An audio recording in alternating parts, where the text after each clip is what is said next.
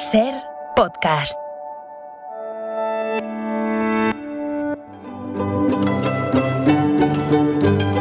En la ventana acontece, que no es poco, un relato personal de la historia con Nieves con Costrina, cadena Ser.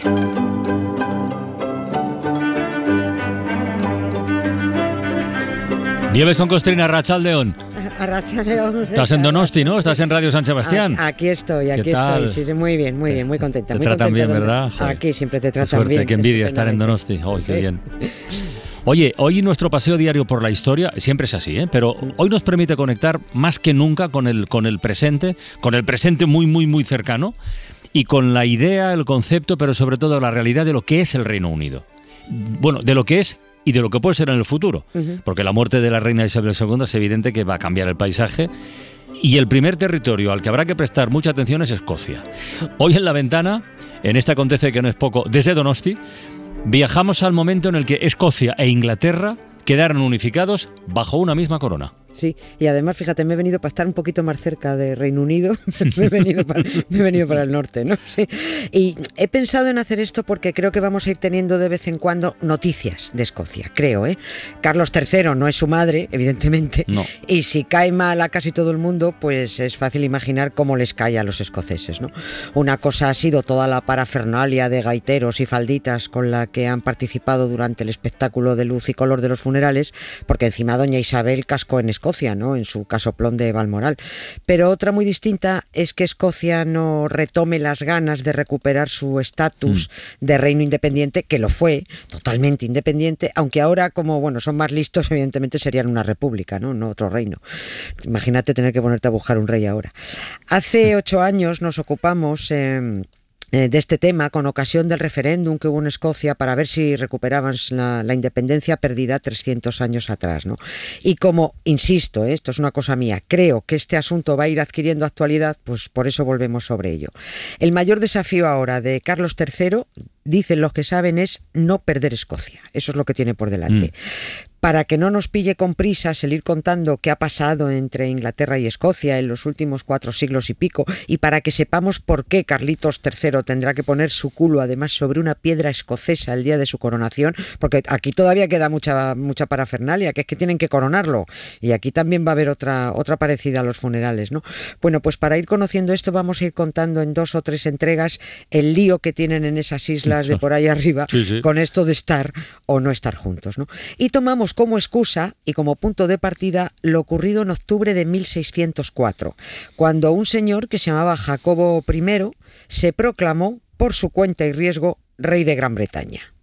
Eh, pero porque sí, eh, por él mismo. Quiso que el Parlamento inglés avalara la unión de las dos coronas en su cabeza, pero la Cámara de los Comunes le dijo, no, hija, no, de eso nada. De Reino Unificado, nada. Que aquí Inglaterra y Escocia seguirían teniendo sus parlamentos separados y sus leyes separadas. Que si quería usar título de rey de Gran Bretaña porque se le ponía en su corona pelirroja, pues que muy bien, vale. Pero que eso no estaba avalado por la ley.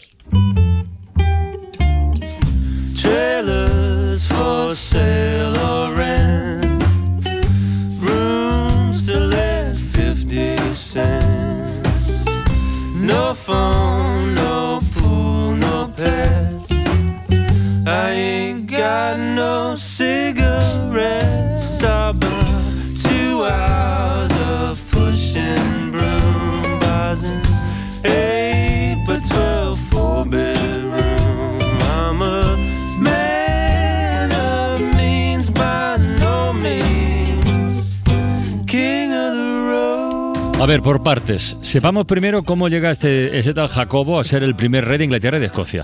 Sí. Porque hasta entonces cada reino tenía, su- tenía su rey o su reina. Sí, lo tenía tocara. reinas, reinas. Tenía reinas. reinas, ¿no? Sí, tenía reinas. Eh, justo antes de Jacobo había dos reinas. De hecho, Jacobo era hijo de una de, de ellas. Va- vamos al principio, se entiende enseguida. Y el principio está en la segunda mitad del siglo XVI.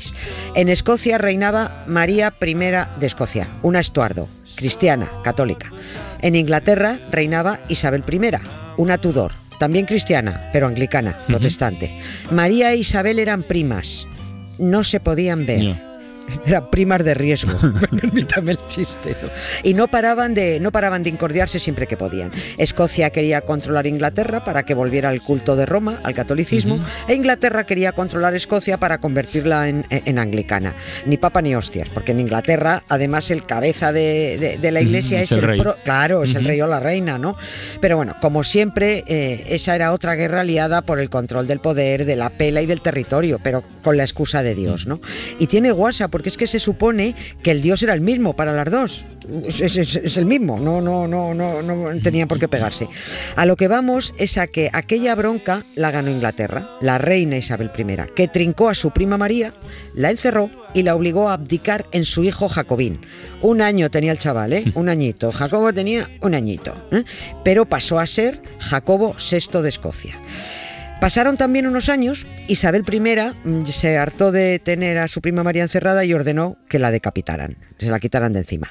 De casta le venía al galgo, claro, porque es que el padre de la reina Isabel, no perdamos de vista que era Enrique VIII. Onda. Claro que, le gustaba un hacha más que a Leticia una portada de Lola, vamos. Oye, ¿y ese, ni- ese niño que has comentado, el Jacobín? Sí. Ese que se cría reinando en Escocia desde pequeñito, ¿eso qué era? ¿Era católico como su madre o, o- o anglicano como la persona que lo colocó en el trono? Claro, es que ya se ¿Qué? ocupó, claro, ya se ocupó la reina Isabel de Inglaterra de que le fueran dando una educación protestante. Y el niño acaba siendo, la verdad es que acabó siendo raro. Había, era al final medio presbiteriano, medio calvinista, pero bueno, daba igual, ¿no? Si es que todas eran ramas del- de, de la misma secta cristiana, daba igual en, en- en una dirección o en otra. Jacobo VI creció siendo un jovencito muy bien educado y muy famoso por su castidad, porque nunca se le veía con mujeres. De hecho, lo raro es que se lo hubiera visto con mujeres, porque él, a él le gustaban los chicos, ¿no? Entonces, por eso siempre decían, es muy casto, que no, de casto nada. Eso sí, gastoso era un rato, era gastoso, pero casto no. El caso es que ya tenemos a Jacobo como rey gay de Escocia, pero ya sabemos que la reina Isabel I de Inglaterra no tuvo descendencia, nunca se casó. La llamaron la reina virgen. Otra idiotez con la castidad, porque ella iba y venía con quien quería, saltaba de cama en cama y, y de virgen tenía lo que yo de Carmelita descalza, ¿no?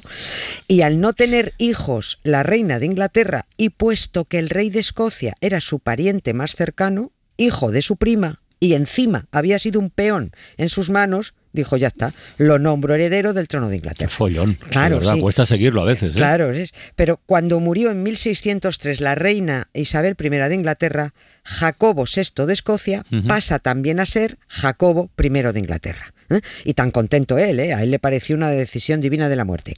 Y corrió a instalarse en Londres, eh, donde además lo consideraban un cateto escocés, era un tipo muy tosco, que además defendía con vehemencia la idea del derecho divino de los reyes. De- él decía, los monarcas solo son responsables ante Dios y nadie puede destituirnos del cargo. Ya estamos. Y ya está, sí, claro, es que es- es- es- es- están en ello todavía.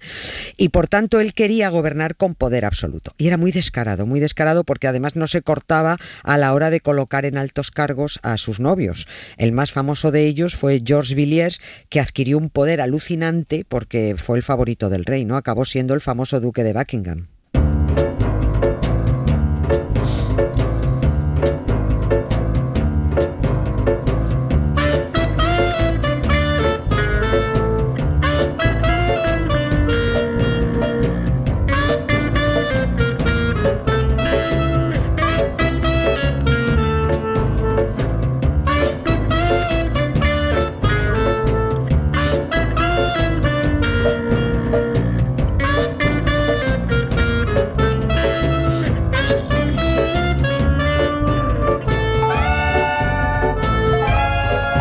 Dicho antes que, que costaba un poco seguirlo, pero Sí. a ver, mm, ¿no resulta un poco extravagante que en dos reinos que son independientes y distintos Sí. eh, en, en reinar el mismo rey? Pues sí, es que ¿No? es, sí, es que es extravagante, es muy extravagante, pero eh, los reyes hacían y, y deshacían a su antojo y bueno, así se hizo, ¿no?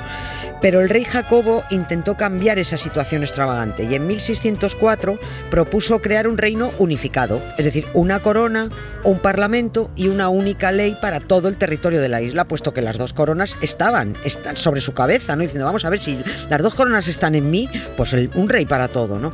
Eso argumentó en el Parlamento, diciendo, si estamos todos en una isla, indivisible dada su naturaleza y circundada por un mar, ¿para qué va a haber dos reinos? Ya. Ya, le dijeron, pues no cuela.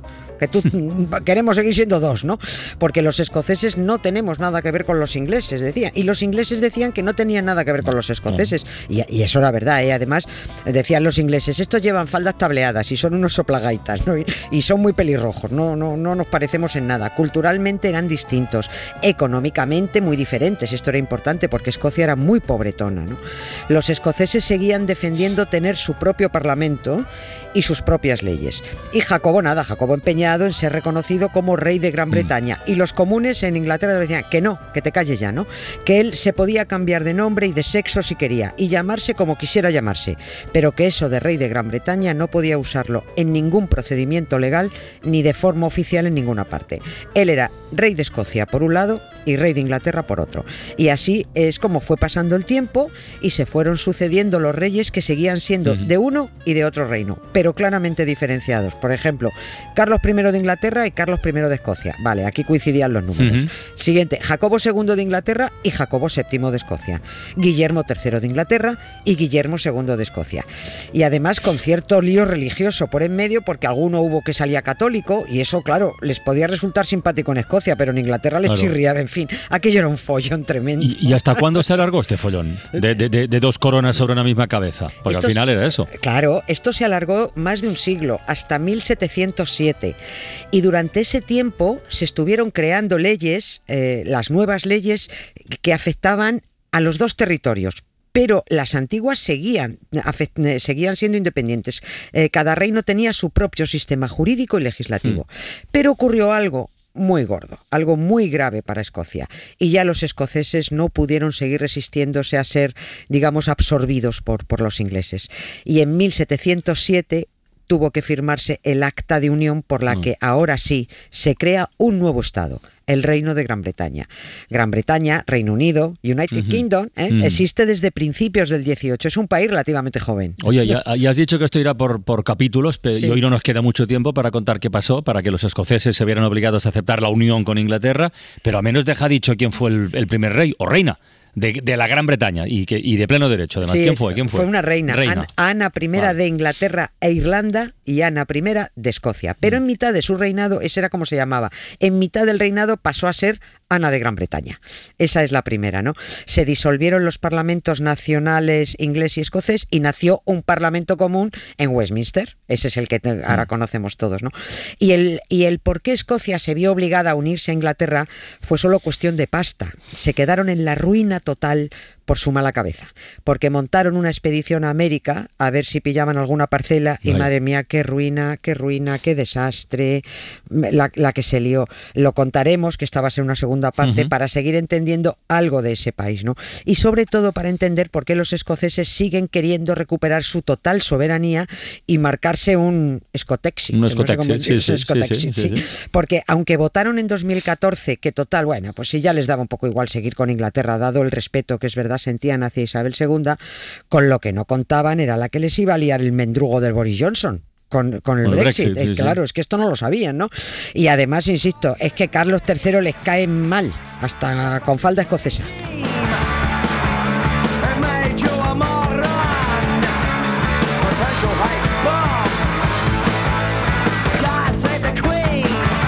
Yo salve a la reina. Nieves con Costrina, hasta el lunes. Hasta el lunes. Que te Carlos. vaya muy bien por el norte. Muchas gracias, Hala, Carlas. adiós, un beso.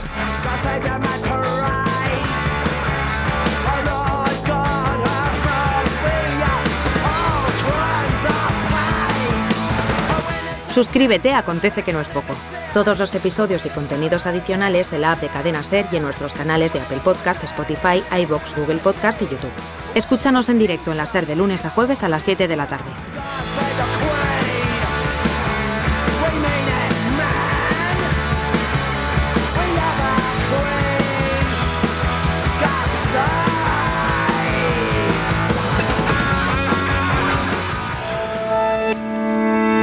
Ser.